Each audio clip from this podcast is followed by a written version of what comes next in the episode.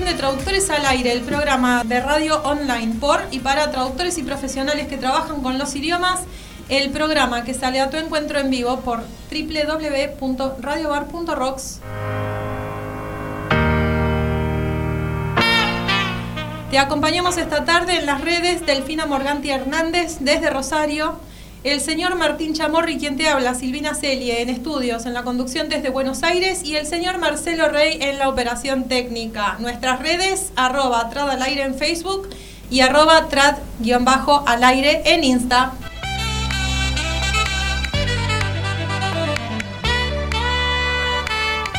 Hola Martín, ¿cómo andamos? Hello, ¿cómo andas, Sil? Bien, todo bien. ¿Cómo andó la semana? Perfecto. ¿Listo para la segunda? Vamos, vamos, vamos por más. Vamos por más. Bueno, empezamos por duplicar la apuesta, ¿no? Sí, espera. Vamos. Hola, Delphi. Apareció. Hola, acá estoy. ¿Cómo Hola. Ahora sí. ¿Cómo estás? Todo bien, desde Rosario, acá con calor, pero viva. ¿Lista para una nueva edición? Así es. Bueno, te contamos quién nos acompaña hoy. Tenemos hoy una edición dedicada al portugués de la mano de Guadalupe Rivera y Marcelo Canosa, que bueno, aprovechamos y los presentamos. Eh, Guadalupe Rivera es egresada y profesora de la carrera de traductorado público de portugués y español de la UBA y está matriculada en el Colegio de Traductores Públicos de la Ciudad de Buenos Aires, donde coordina la, Comisión de Portugués. Se graduó del curso de interpretación simultánea eh, con Lucille Barnes y además completó el programa de formación docente de la Facultad de Derecho de la UBA. Ejerce como traductora e intérprete independiente con cuatro años de experiencia. Ha trabajado como perito judicial y sus áreas de interés son la traducción jurídica, la técnica y la interpretación. Y hoy agregamos también un dato más, que, del que después vamos a estar hablando, que es la intervención en matrimonios eh, civiles, En ¿cierto? el registro civil. En el registro civil. Sí. Y también tenemos a Marcelo Canosa, que es profesor de portugués, egresado de Lenguas Vivas Juan Ramón Fernández, especializado en estudios lingüísticos contrastivos del portugués y el español, pone cara de así de una, una mirada así significativa de Tomá. Se desempeña como formador de profesores en el, en el Fernández y como formador de traductores en la carrera de traductor público de la UBA. Trabajó como traductor en la Cámara de Diputados de la Nación, en el Parlamento del Mercosur y también para la Embajada de Brasil en la Argentina. Tradujo además varios libros que han sido publicados por editoriales tanto brasileñas como argentinas relativos a las ciencias, social- a las ciencias sociales y a la literatura. Ahí está, esos son nuestros invitados de hoy. ¿Cómo estás, Guadalupe? Muito bem.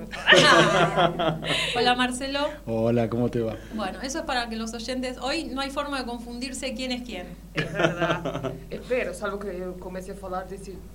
Já pode grunhar. Bueno, vos vas a poder decir algo que yo no. Lo que no nos gustó, Silvina, la verdad, fue la palabra, o Martín, la palabra saludiño.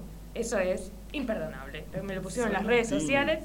Hay mucho, hay mucho juego con eso de. ¿Cómo sería? Sí, como que todas las terminaciones iño son del No, portugués, ¿no? salvando la broma, es un gusto obviamente estar acá, les agradecemos la convocatoria tan cariñosa y este programa que sabemos que se hace a pulmón, eh, Martín que se incorpora ahora y Silvina que es la, la voz cantante del programa, así que es un... Y Delphi, que ya estaba ahí. Y Delphi, un placer conocerte a la distancia, muchas gracias, así que reitero mi agradecimiento y Un mis gusto. felicitaciones por crear y Un mantener gustiño. este espacio. Un Un Tengan en cuenta que muchos estamos influenciados por el portuñol de Yuya. Sí, sí. Eh, Así de que los bailliños. ya nos quedó como medio. La reina de los bailliños. Así que volviendo a la, a la risa, lo de los saludiños, ¿cómo lo corregimos, Marcelo? Lo de los saludinos, no podemos decir nada. No hay ningún iño para el saludo. y mm, diría. Cumprim- bem. Tudo bem, cumprimentos? o- No, no, pero tampoco. No, no hay saludos, por lo menos no hay el saludo típico, así como nosotros decimos saludo. Pero hablando de esto del portuñol, solamente te voy a decir una cosa, Martín. Un osado literato de la frontera brasilera argentina, Misiones, por ahí, osó, el osado osó y lo hizo una novela en portuñol. Ah, Hace ya unos 10, 15 años hay una novela que no se puede leer, no entendés nada. Ah. o Claro. tenés que saber los dos idiomas y encima es como descifrar lo que parece como chino. Es, es algo notable, quiere decir, es una que existe el portuñol, ¿eh? no, es, no es algo abstracto, Es existe. para como hablar sitio. del español de Estados Unidos, ¿no? Como el Esa cosa español, así de mezcla de ida y vuelta. Hay, hay otros procesos, vos ves como que fra- formas enteras del inglés las traducen, como vacunar la carpeta y esas Ajá, cosas, ¿no? En este caso no, mezclan la palabra en sí misma. Es, eh, Palabra- cuando te vas de vacaciones a la playa en Brasil. Ahí. También las, los, Ahí clásicos- capaz que lo entendés. los clásicos de la, el clásico chiste, la desayunazado y la habitación ciña, que pulula siempre, Sí, lo sí, que sí. todos los turistas argentinos quieren, caipirinha, desayunazado y habitación ciña. Bueno, empecemos con la grilla. En principio los agradecidos somos nosotros porque realmente nos, nos brindan de su tiempo. Guada, te viniste de lejos y conste, Delphi, te guardamos un pedacito de torta de manzana que trajo Guadalupe, Desde que está muy buena. No estuvimos previando, ¿no? sí. Bueno, empezamos. Por favor. Eh, Guada, vamos a empezar con vos. Bueno. Crumble, ¿tiene el crumble de manzana? ¿Qué qué? Tiene como un icing, ¿no? Como, Sí, una como un glaseado, un sí, glaseado, con nueces. Con nueces, Con sí. Se pierden las nueces. Ay, sí, no, no. Yo te basta. llevo. Yo te llevo, yo te llevo le lo que, deje- lo, que, lo que dejemos, porque no te voy a poder llevar Dale, otra cosa. dale. Bueno, el pasado domingo fue 8 de marzo y se celebró el Día Internacional de la invitados. Mujer. Traductores al aire saluda a todas las mujeres, especialmente a las que traducen, interpretan y corrigen, básicamente las que trabajan con idiomas. Eh, nuestras pausas de hoy van a estar destinadas, van a estar este, mm, eh, destinadas, no, como es dedicadas, gracias Martín, dedicadas a estas 129 obreras que perdieron su vida en el incendio allá en Nueva York por el año 1908 y van a ser obviamente mujeres dentro de lo que es la música brasilera. Mm. O sea, en homenaje al 8 de marzo y a que ustedes están con nosotros Qué hoy, buena elección. vamos a estar escuchando gente, eh, mujeres que han sido muy grandes en su, en su carrera artística. Eh, para este primer bloque, Guada decía, empezábamos con vos, y un poco la pregunta que tenemos para vos es, ¿vos decidiste ser traductora o la carrera te eligió? Qué pregunta. A mí me dijeron que no tenía que preparar nada y ahora me hacen pensar a, un vivo. Eh, La- le tocó la bolilla número... Exacto, había que estudiarse todo. Eh, una, un poco de las dos cosas. Siempre me gustó la carrera de letras, la lingüística, los idiomas, por oposición a las carreras duras y exactas. Eso ya es un denominador común a todos los que trabajamos lo que con no querías. idioma. Exacto, y desde chica siempre tuve objetivamente lo digo, como cualquier persona le va bien en determinada área, más facilidad para la cuestión idiomática, estudié un poquito de francés, estudié inglés eh, y portugués con una profesora nativa desde los 15 años y eso me eh, dio una- un acercamiento con el idioma de mucho cariño, porque mi profesora era Piauí, del nordeste de Brasil, licenciada en letras y bueno, me pasó, los grandes profesores siempre quedan, como quien tengo aquí en el estudio y me acompaña, que también te dejan una marca indeleble. Ah, Y sumado al hecho de que mi madre es abogada, así que la, la fu- la fusión entre la lengua y el derecho se dio también por el camino de, de tanto escucharla, de verla a ella ejercer.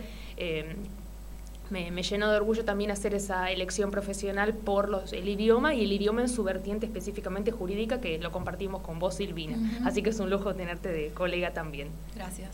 Marcelo hay que hacerse cargo de esto que dijo, ¿eh? Esos profesores que No, lo marcan. no, Pero yo hablé no bien. es cosa menor, no es cosa menor, no. Yo más o menos me enteré que su mamá era abogada hace poco, pero ella obviamente lo trajo bajo el ala todo eso. Ella nunca mostró que era de familia, eh, digamos, de la abogacía, pero fue una excelentísima. Yo creo que fue realmente mi mejor alumna. Ay, pero lo dice porque estoy al No, lado. de verdad. Fue mi mejor alumna, por lo menos de esa materia contrastiva, como dice Martín, contrastiva, que es un invento, no sé de qué idioma, pero llegó al español. Bueno, ella fue excelente porque tenía una capacidad lingüística eh, y de reflexión enorme y tenía además, era muy estudiosa. Cuánta eso flor. Hay que, hay que, hay que, hay que Te vas a tener que hacer cargo vos también. ¿no? Sí, sí, sí. Eh, Acá eh, sí, de ida y vuelta. Eh, en esto, o sea, más o menos ya tenías una idea de lo que era la carrera del traductor público, porque Investigué en realidad, porque como retomando lo que dijimos antes, me, me tiré para el lado de las letras, hasta el periodismo, fueron profesiones que barajé.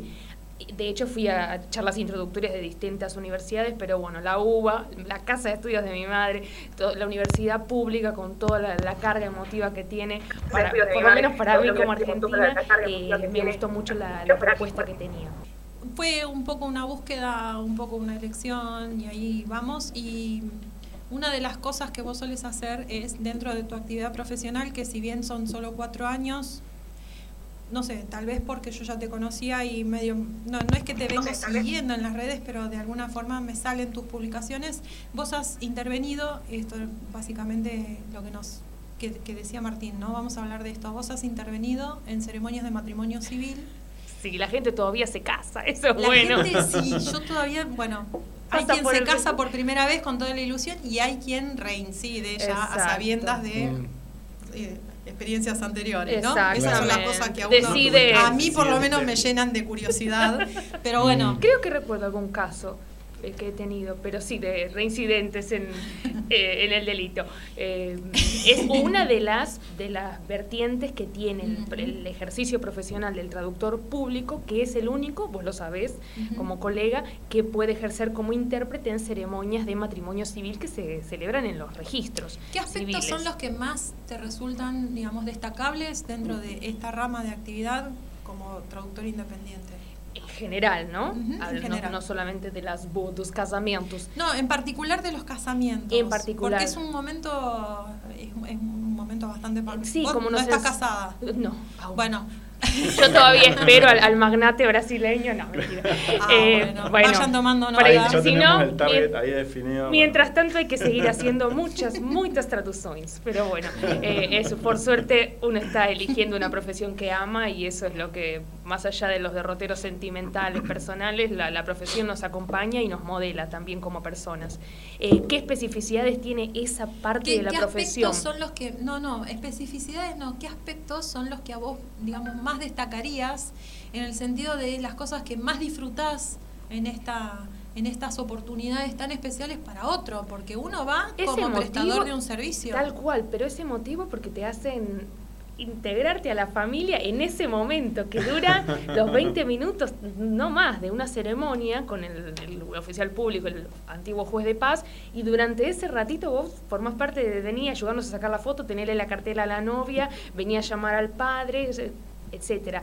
Eh, pasás a mezclar un poco lo íntimo, lo privado y algo tan, tan propio de, un momento familiar con justamente el ejercicio tuyo profesional, serio en ese momento, dando fe pública del acto, con tu firma, con tu sello. Eh, que es un poco lo que nos enseñan en la facultad. Estamos ahí caminando en el abismo de los dos ejes, lo público y lo privado. Pero ¿Querías decir algo, Marcelo? No, quería preguntarle, eh, cuando dice que dar la fe pública... No, a mí me pregunta solo Silvina. Sí, sí, pero no, no, porque me quedó, porque nunca había escuchado esto, yo tampoco, de que había un traductor público en estos casamientos Obligatoriamente. pero traductor público ejerciendo como intérprete intérprete de quiénes intérprete al contrayente extranjero esto es a la novia o al novio que en un en un territorio en un estado que no no es de su nacimiento tiene que eh, aceptar dar el sí y eso implica una, una suma de derechos y deberes conyugales que él tiene que saber interpretar para poder asentir ese acto, decir el famoso sí quiero. Por lo tanto, tiene que estar presente aunque el novio o la novia digan que, sobre todo nos pasa, tal vez vamos a charlar de eso, lo del portugués, que son idiomas tan cercanos, es muy gracioso sin aceito y uno lo pasa como si acepto.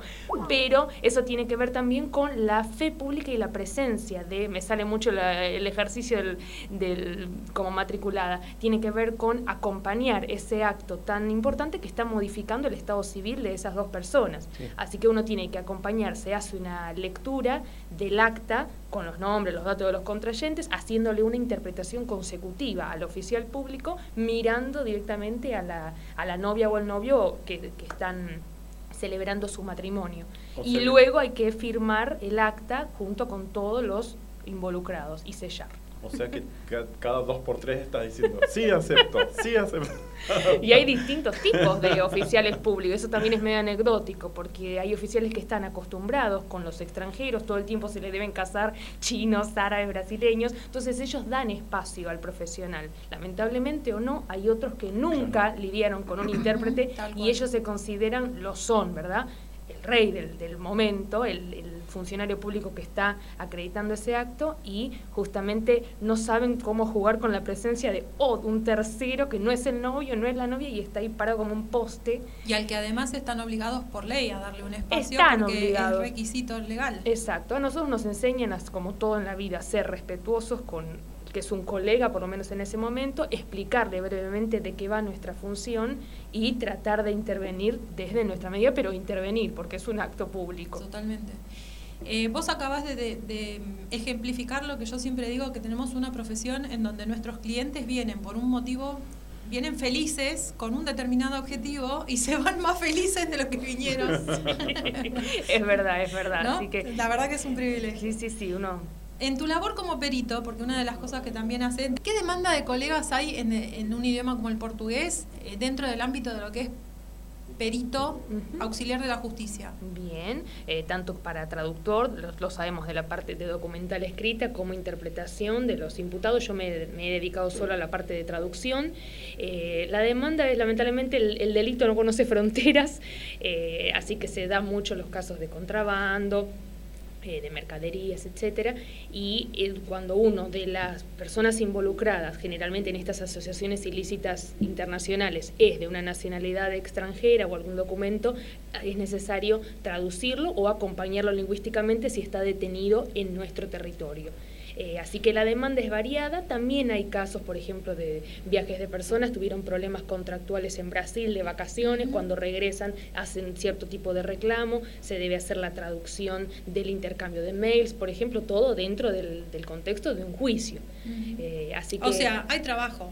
hay trabajo, lo que no necesariamente hay es una regularidad en los cobros. Lamentablemente nosotros en esa parte somos funcionarios del, auxiliares del Estado Sí. y no se Yo garantiza. creo que todo perito, de cualquiera especialidad que sea, no importa, eh, están todos sujetos a lo mismo, porque es la queja lo que que, más se, se lee. lo Es un tema muy recurrente, ¿no? Y uno tiene que ser muy pro- muy activo, proactivo en esa ordenadito y proactivo Exactamente. y agendar cada Llevar- tantos días, reclamar. exactamente llevar un registro de dónde llamar, dónde está mi pago. Bueno, sí. Delphi, Aló. ¿querías preguntar algo? Por ahora no. Bueno, entonces, sí. ah, pregunte, muy bien, disculpe, tiene razón. Bueno, juntando todo esto, estaría bueno también, como para verlo desde, desde diferentes puntos de vista, eh, ¿qué recomendarías vos, eh, desde tu experiencia y desde la variedad de tu trabajo, eh, a quienes estén estudiando o estén considerando estudiar la carrera? ¿sí? Ah, ¿querés saber lo que va a contestar Guadalupe a la pregunta de Martín?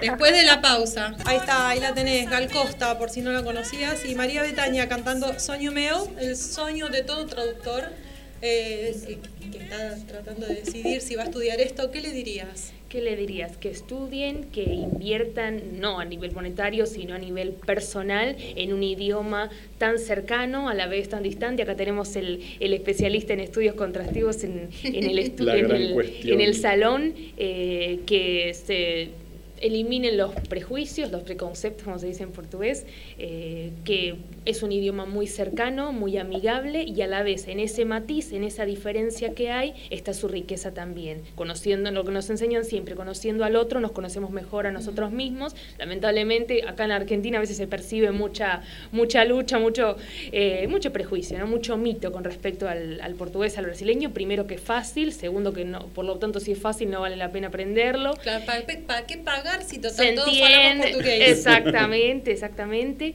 eh, pero, pero vale la pena, vale la pena una lengua hermana, una lengua latina, que tiene una gran riqueza cultural, histórica, eh, una tradición similar en muchas cosas a nosotros como argentinos, así que de- si pueden dedicarse o tomarse un momento en estudiar el idioma, van a ver que esconde muchas más cosas y van a ver cómo los enriquece también ese conocimiento. Bien, Marcelo, ah, ¿creíste que ibas a quedarte ahí? No, no. Ah, Estaba esperando. te toca a ti. Eh, una de las primeras preguntas que surgió en el preparado de la grilla Sí. fue, dada tu especialidad con el tema de los contrastes que hay entre los dos idiomas, Sí. si en los países de habla portuguesa se interesan tanto en aprender también el español. Ese- Por eso es un contraste no intralingüístico. No, no. Eso es de política Por- lingüística general. por afuera. O sea, de lo que se llama glotopolítica, que son las decisiones de los países y también de los ciudadanos, ¿no?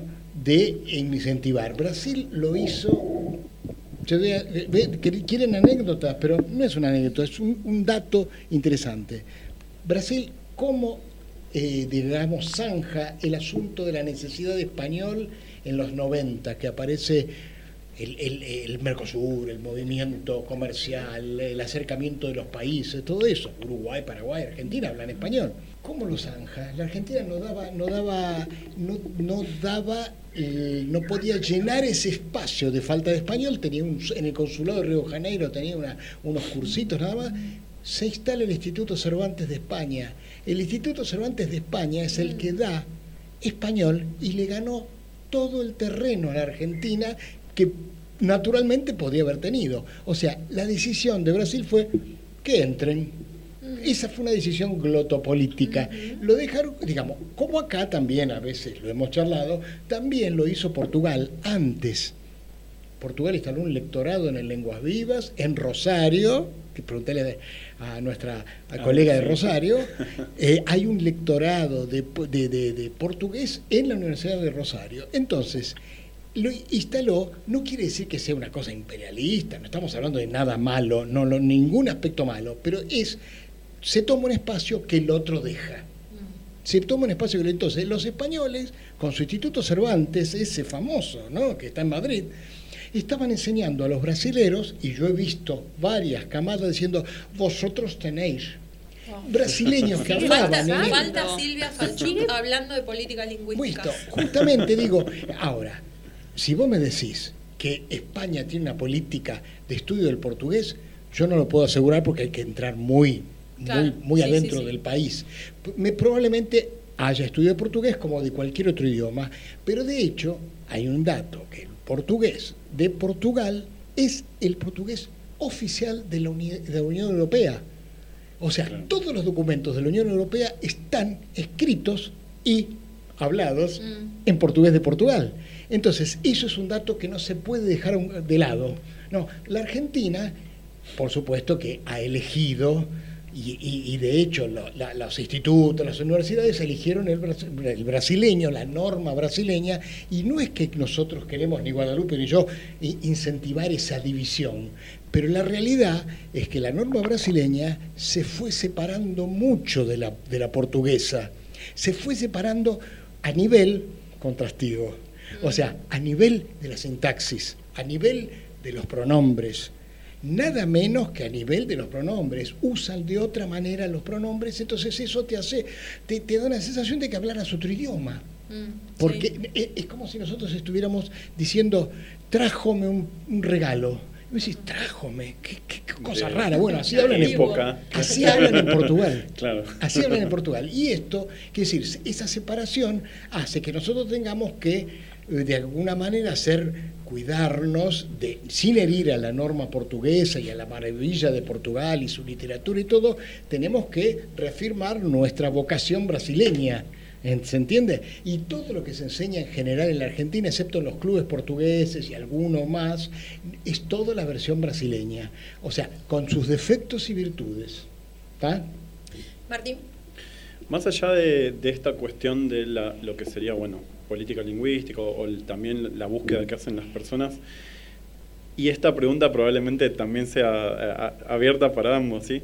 Eh, ¿Cómo notan que influye en el uso del idioma, especialmente en el portugués, la cuestión del género? Que es un tema así como muy candente. Yo creo que, bueno, en realidad... de- eh, Actual cuestión de género. Actualmente sí, el, el uso del género en, eh, en la, en- en la Eh, comunicación en general. Vos desde estás diciendo si ya se está estructurando en Brasil un lenguaje de género. Yo he visto muy poco. Lo que yo veo es muy poco. Ningún diario, como algunos diarios acá lo hacen, ningún diario en Brasil incluye el idioma este, ¿cómo se le llama? Inclusivo. Inclusivo, sin marcas de género. El lenguaje no inclusivo. sexista, etcétera, no, etcétera. no hay un desarrollo en ese nivel y probablemente las causas sean sociológicas más profundas que algo lingüístico. Probablemente sea que el machismo es mayor. ¡Apa! Bueno. Sí, eso es menor el dato, ¿eh? Sí, y una sí. pregunta, yendo más a lo, a lo académico.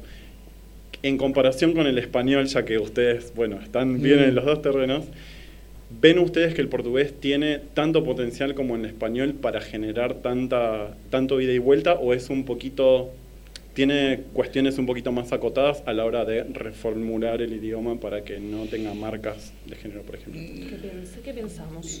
No sé, es, es para especialista. No, yo en realidad nunca me puse a pensar porque en realidad todavía no es mi tema. La cosa de género todavía no es mi tema. Por ahí algún día lo, lo pienso, lo pienso, pero todavía no lo puedo hacer porque no, porque precisás basarte en datos académicos que no están. No Ah, están, no hay, no hay estudios académicos de eso. Yo me, yo estoy preocupado porque los brasileños no usan pronombre.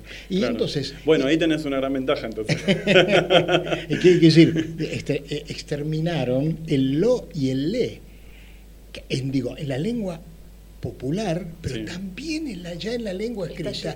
Y esto provoca algo muy raro en el que en- en- justamente el contraste se transforma en un impedimento para el extranjero, para el extranjero como nosotros, o los franceses que tenemos lo, le, viste, los idiomas Claro, latinos, sí. el italiano. Este- esto funciona en los idiomas latinos, pero en el portugués de Brasil parecería que, diría brutalmente que se americanizó.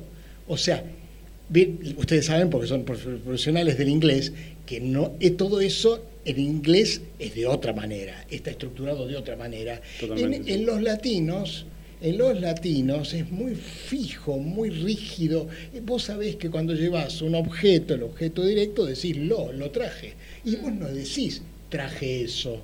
Es medio brutal decir traje eso. traje. Bueno, en Brasil dicen así. ¿Traducís? Traje eso. Delphi, ¿qué querés preguntar? Sí, estaba eh, por hacer una pregunta más relacionada con la experiencia de Marcelo, pero me quedé pensando en esto que él dijo eh, de las cuestiones eh, de género.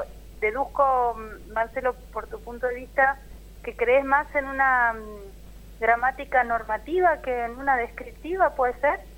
Mira, sí, eh, no, no tengo muchas, digamos, eh, eh, no me guío por una idea fija. Yo soy- soy- hay que apelar a la gramática normativa y también aceptar otras cosas. Yo, digamos, te- tenemos que aceptar que la lengua fluya como, como, como vaya saliendo y tenés que también enseñar estas, estos escapes, estas fugas de lo normativo, estas fugas de lo gramatical, ¿no? y, y tenés que enseñarlo diciéndole a los alumnos, eh, yo hablo como profesor, diciéndole a los Sí. alumnos, futuros traductores, tienen que saber las dos, tienen que manejar los dos niveles de lengua, el po- popular y el académico, el normativo. Entonces, no sé si te- te- mi, mi respuesta te, te- Sí. te- está bien. O sea, no, me, no me, me puse a pensar en lo de género porque todavía está crudo en mi idioma Es natal.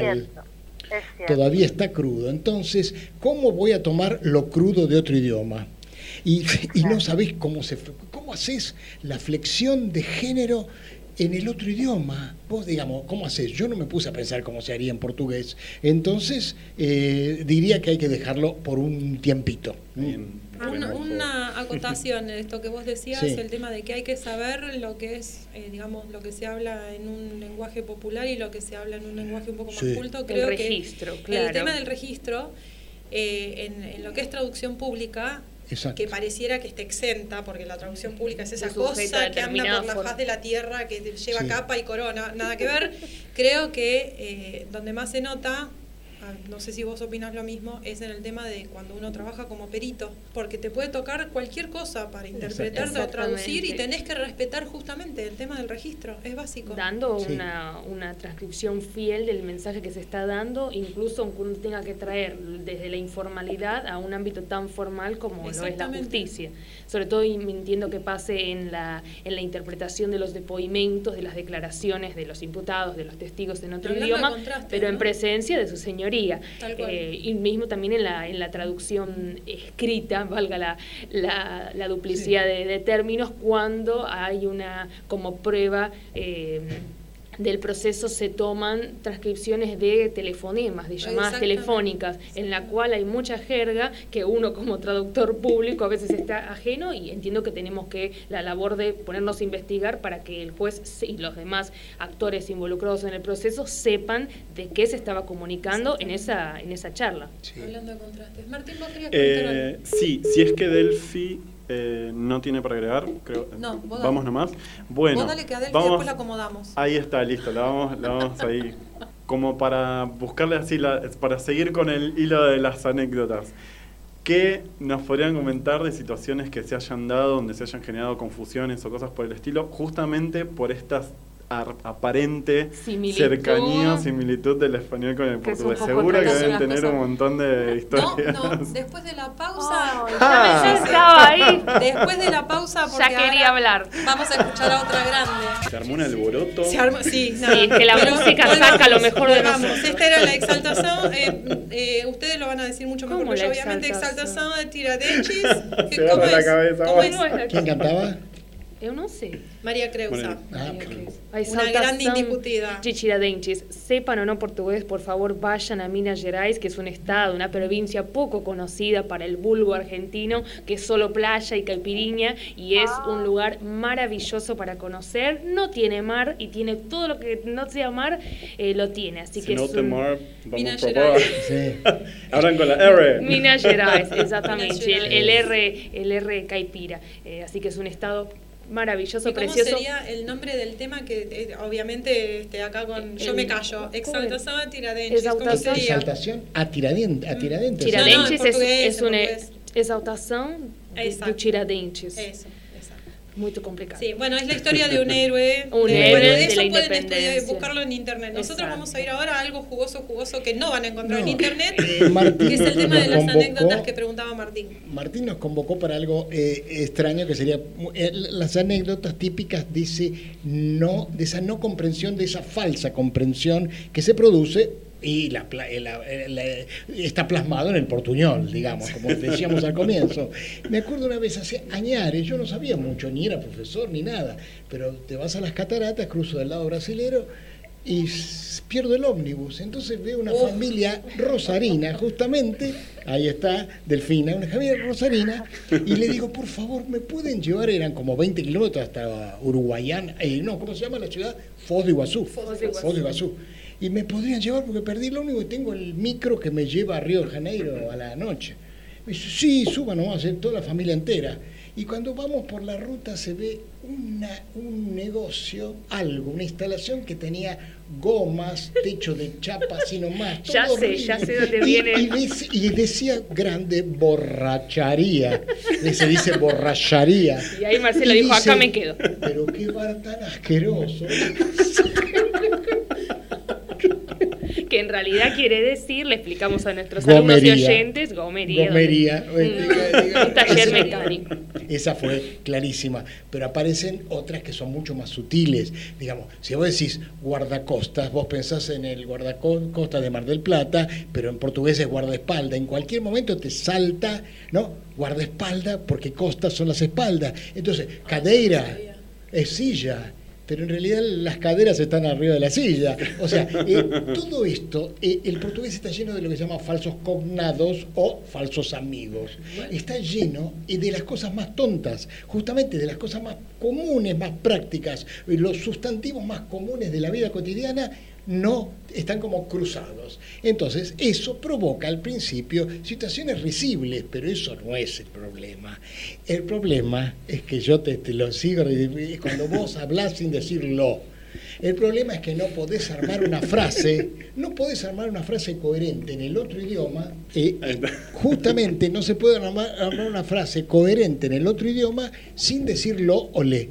Y es, ahí está la cuestión porque te- te- se te desarma la línea de pensamiento, la línea de emisión de un mensaje. En tu, en tu quehacer vos has trabajado en entornos de mucha formalidad, la Cámara de Diputados, la Embajada de Brasil. Sí, ¿Alguna, ¿Alguna vez pasó, eh, no, no que vos produjeses, pero sino, ¿Qué? digamos que vos, eh, tu labor hubiese estado llamada a corregir algún tipo de estos errores este, basados así en esta Sí, pseudo mirá, familiaridad? estábamos terminando, yo digo estábamos por participé de costado, pero yo era eh, el único traductor ahí eh, en el Parlamento de Mercosur, cuando ya se está terminando, se está haciendo el protocolo donde firman los cuatro países en ese momento, eh, firman el protocolo de constitución de un Parlamento, imitando el Parlamento Europeo. Y me acuerdo que apareció un verbo puesto por los brasileños en el borrador brasileño, decía, ¿te acuerdas? Delibera, el, el parla- un parlamento delibera, pero ¿Con era una palabra sentido? muy complicada porque deliberar en portugués, Decidir. además de discutir, es decidir. Y yo les más. tuve que decir, cuidado con lo que van a poner, porque si ponen el Parlamento, no, y ahí me dijeron, no, el Parlamento de Mercosur no decide nada, solamente aconseja. Ah, mira. Ah, entonces, Bueno, eh, o sea, esto, este, este ejemplo es claro, digamos, después también podemos hablar de cosas que, que uno se equivocó, porque me, me han hecho Bueno, hablar ante uno es delegaciones. humano. ¿Mm? Uno es humano. Errare Eh, humanum est. No, y sí, porque es fácil equivocarse, especialmente en las interpretaciones. Eso- Es- eso lo dejo a ¿Qué querías Guadalupe. No, me- retomando el tema de las interpretaciones, pero no, no es tal vez algo anecdótico desde lo risible, como decía Marcelo. Bueno, no todas las anécdotas Es son risibles. lo es que más, yo creo charlábamos que uno antes. aprende más cuando más te duele. Sí, como te duele o te choca, te sorprende Sí. o es una situación que nos descoloca. Lo que menos queremos, hablo como traductora pública, es que nos saquen de nuestro eje. Estamos acostumbrados a un cierto protocolo de trabajo que tenemos todo controlado. Y a veces esa riqueza, por eso siempre en la facu nuestros formadores nos recomiendan al que le interesa o tiene cierta inclinación, eh, aunque no se dedique profesionalmente, trabajar la palabra oral, más allá de que estemos siempre centrados en el Sí, texto escrito, sí. porque el oral un poco te, te corre, Sí. te, te- te- te ayuda a formarte. Eh, y no, las interpretaciones no, no era algo anecdótico, sino algo que los puede involucrar a ustedes, es que, parezca mentira o no, el inglés siempre y sigue siendo una lengua franca, puente incluso, yo lo siento, como intérprete junior, entre el portugués y el español. ¿Se Con- usa junior en portugués? con junior. Sí, porque todos son eh, No, portugués Se no, Filio, Filio, poner- Junior, Podés poner Neto. Junior a tu nombre. Si hubiera- eh, eso. Podés- Sí. No, no, señor, ¿eh? pero Junior sí. Osvaldo de Andrade Junior. Para Eso sí, para por si el distinguirlo padre es del- igual. exactamente, Pero también se puede poner filio. Pero no, O sea, yo me mencionaba por el tema de traductor junior. O sea, le diste esa pronunciación, yo dije, ¿será portugués? Porque yo estuve, yo estuve con, estoy con eh, eximios colegas del inglés, así que hay que hablar la lengua de nuestros compañeros. No, que usar algo que parecía, algo que parecía eh, gracioso, no, pero viene- nos vienen oradores eh, nativos brasileños con un slide, con una diapositiva en Mm. inglés para presentarlo a un público argentino. Yo preferiría que la trajeran directamente en portugués, que es lo que uno mejor sabe hacer. Por eso también invertir un consejo, un consejo para todos los colegas, independientemente del idioma, lo que siempre nos dicen, eh, dedicarnos a más de un idioma, tener un conocimiento C, al menos, como dicen del campo de los intérpretes, un conocimiento al menos pasivo de una tercera Sí. lengua, no solamente de nuestra combinación Al lingüística, al menos para comprender. Nos pasa mucho que vienen o los oradores o en un texto que tenemos que traducir no encontramos un término y el puente muchas veces Puede es ser, claro. el inglés porque es la cultura que creó ese, ese término en, que, que nos aparece en el texto. Así que Delphi, sí. Anda por ahí, Delphi. Delphi, Hola. ¿te fuiste? Delphi. Aló. Sí, Ahí está. ¿Tenés alguna estoy. pregunta para nuestros invitados, Delphi? sí, sí, estaba tomando nota de acá del Consejo de Guadalupe que me pareció muy interesante eso de tener una un conocimiento aunque sea pasivo para poder este, jugar mejor en la situación de interpretación. Le quería preguntar a los dos, a Marcelo y a Guadalupe, ¿qué, qué opinan? ¿Se puede vivir de la traducción? ¿Qué pregunta? Ella lo dice porque está lejos. No, no, no. Yo, en lo que, me, en lo que respecta a mí, que soy eh, profesor, eh, soy, me siento traductor de alma y soy traductor literario de alma. Ya hice unos cuantos libros, pero no, no puedo decir que yo gané plata con los libros.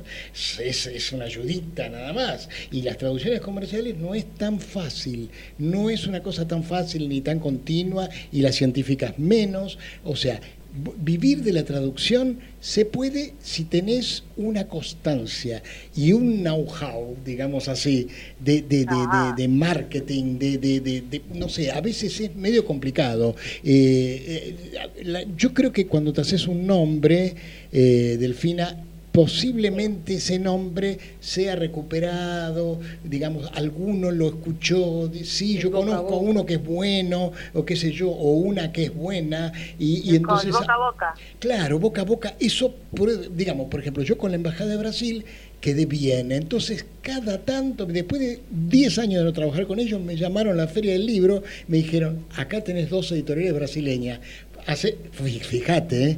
Pero los dueños de, de, las editoriales, uno de los cuales hizo un libro y el otro se lo di a otra persona. O sea, ese tipo de cosas que es un boca a boca, que es el concepto que vos vas creando, el concepto se hace, no porque vos seas una persona buena, sino porque lo, lo haces bien y sos competente, entonces eso, eso es una cosa que vale la pena, ¿no? Eh, no te podría decir si se puede vivir de la traducción. No sé, Guadalupe, que es junior.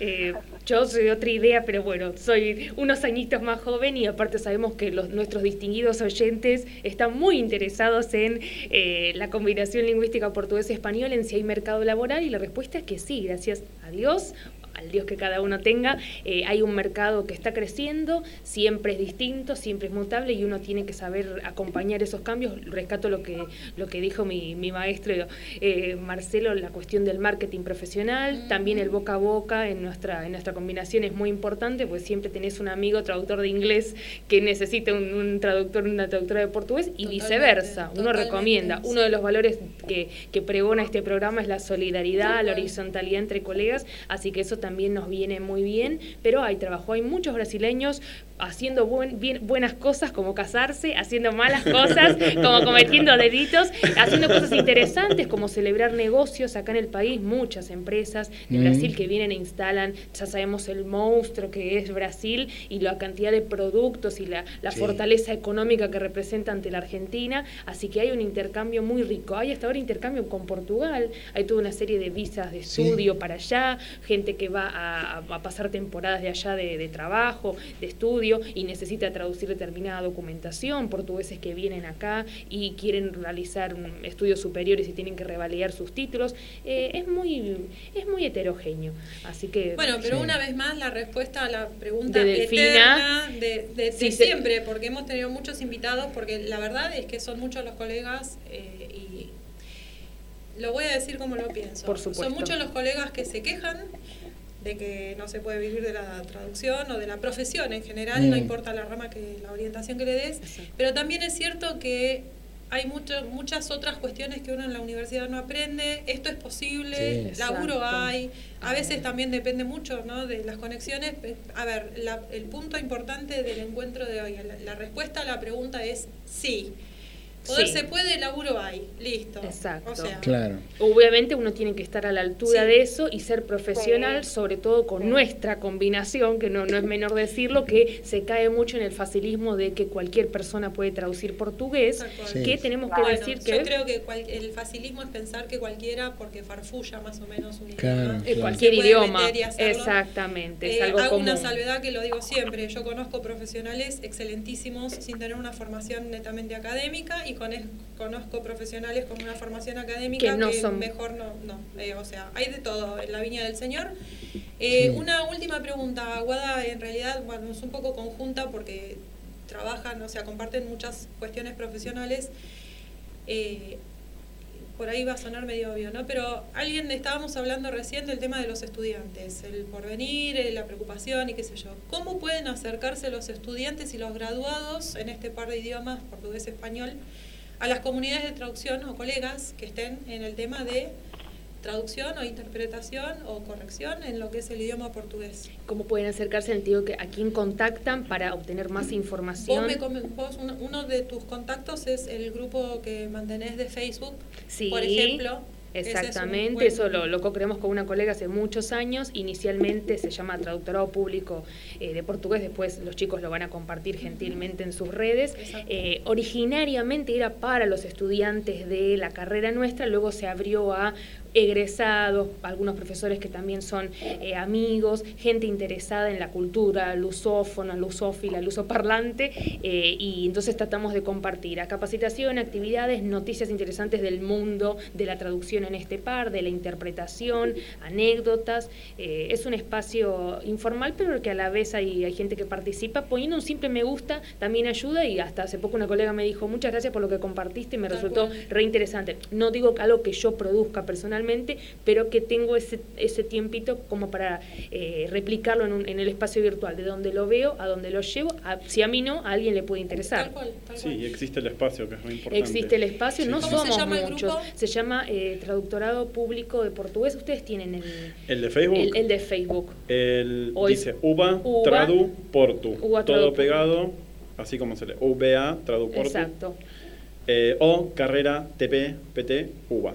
Exacto. TP, traductor público, PT, aclaremos. Portugués, portugués exactamente, sí. nos suele pasar a comer la, ah, confusión. Okay. Exacto. Recién se dio cuenta que era por eso.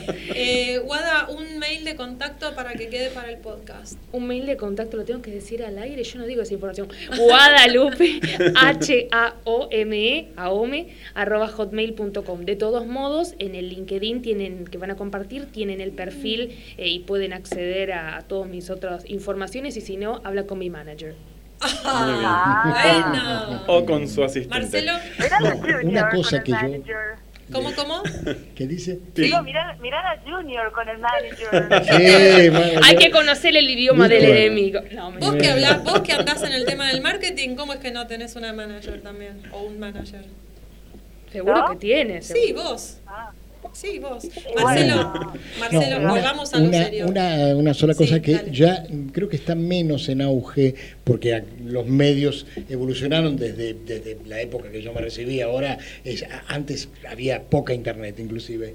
Pero una de las cosas que yo aproveché para aprender y se los recomiendo, pero para aprender con todo, yo me metí en varios grupos de discusión de las listas de internet de Google, esas de Yahoo, esa- esas listas que venían en el digest, ¿eh? Por- porque si no te moriste, llegan 28.000 mails por día, de- y eran de Brasil, eran, la sede era en Brasil, San Pablo, Río, generalmente San Pablo, y era de traductores, la mayoría de inglés, pero también había de francés, de español, alguno de italiano, pero a mí no me importaba que fuera de inglés, porque las respuestas de los traductores brasileños eran geniales, eran de alto nivel, de alto nivel conceptual, de alto nivel desde de, de- de gramatical, eh, todo.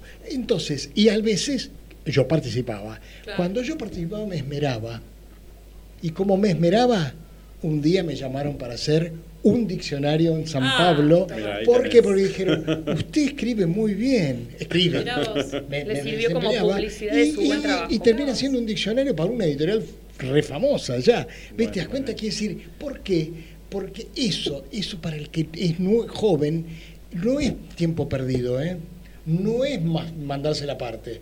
No digo eso. Es justamente leer sin parar cómo, aunque sea un brasileño que, que, que, que está hablando de términos del inglés, vos aprendés portugués. Totalmente, sí, es, eh, lo entiendo como el contacto con la, con la lengua viva la lengua. en contexto. En contexto. Es y, como- y es, y es parte de. Porque hay un porcentaje de oralidad muy grande en Sí, eso. Vos ves, eh, no, yo no te dije eso, yo no quise decir aquello. Y la riqueza de aprender Eh, con un nativo. Con un Totalmente, nativo. esto que quería agregarlo también, algo que vos comentaste al principio, Guada, que vos ¿Se tus primeros que- pasos. esta idea de que ciertos nativos? lugares y ciertos pequeños sacrificios Sí, sí, Sí. sí. a su vez tienen recompensas? Sí, ¿No? Tienen Exacto.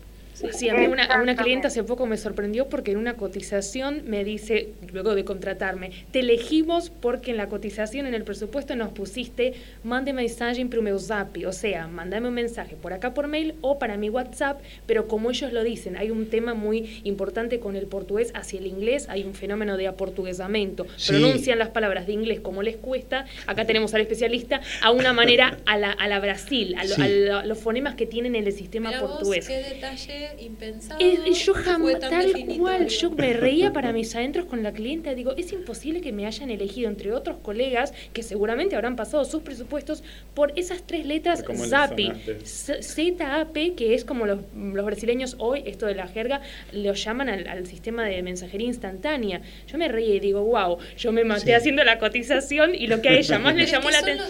No, y la chica me dijo, detalles. ¿sabes que eso nos dio la pauta de que Son vos manejabas el idioma? Exactamente. Fue Es muy curioso. Coincido con Guadalupe. Claro. Eso es una muestra que- de que ella está muy metida en el idioma actual, popular y mezclado con lo académico. Todo, todo con lo técnico. Entonces, y, y eso, y te lo voy a decir Martín, porque eso- uno se regocija.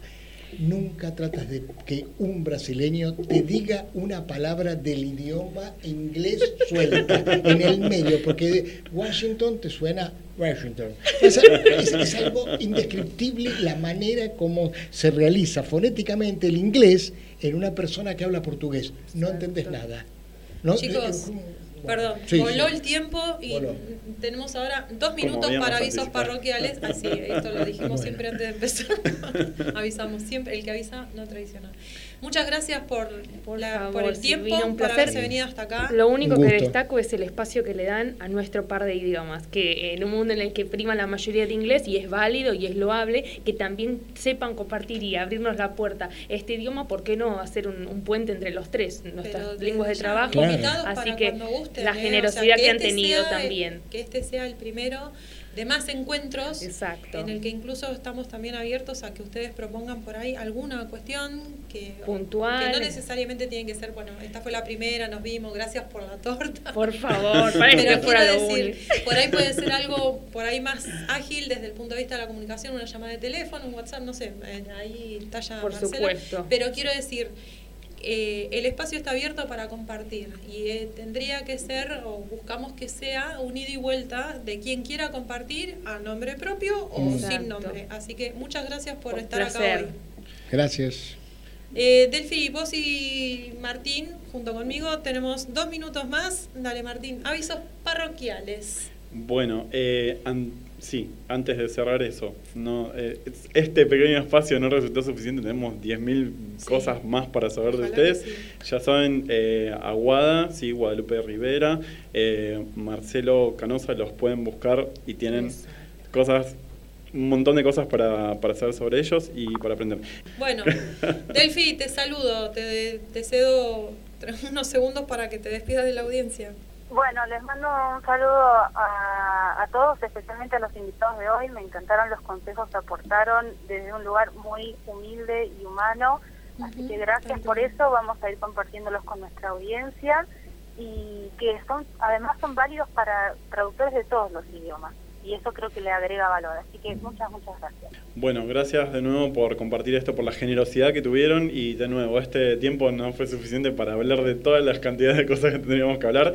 Un gusto conocerlos y, y compartir el espacio. Yo también voy a cerrar agradecida a vos, Marcelo, que no nos conocíamos. A vos, Guada, la verdad que gracias, porque teníamos pendiente una charla desde hace un montón. Con Guada ya nos conocíamos hace rato Sí, también. ya. Bueno, y a vos, oyente, que estás ahí del otro lado y que nos acompañas cada martes o cada edición, te agradecemos también que hayas estado de ese lado. Marcelo, gracias por tu operación técnica hoy, que haces todo esto posible, porque sin ese pequeño detalle esto no saldría al aire. Y nos vemos el próximo martes, otra vez a las 19, Traductores al aire.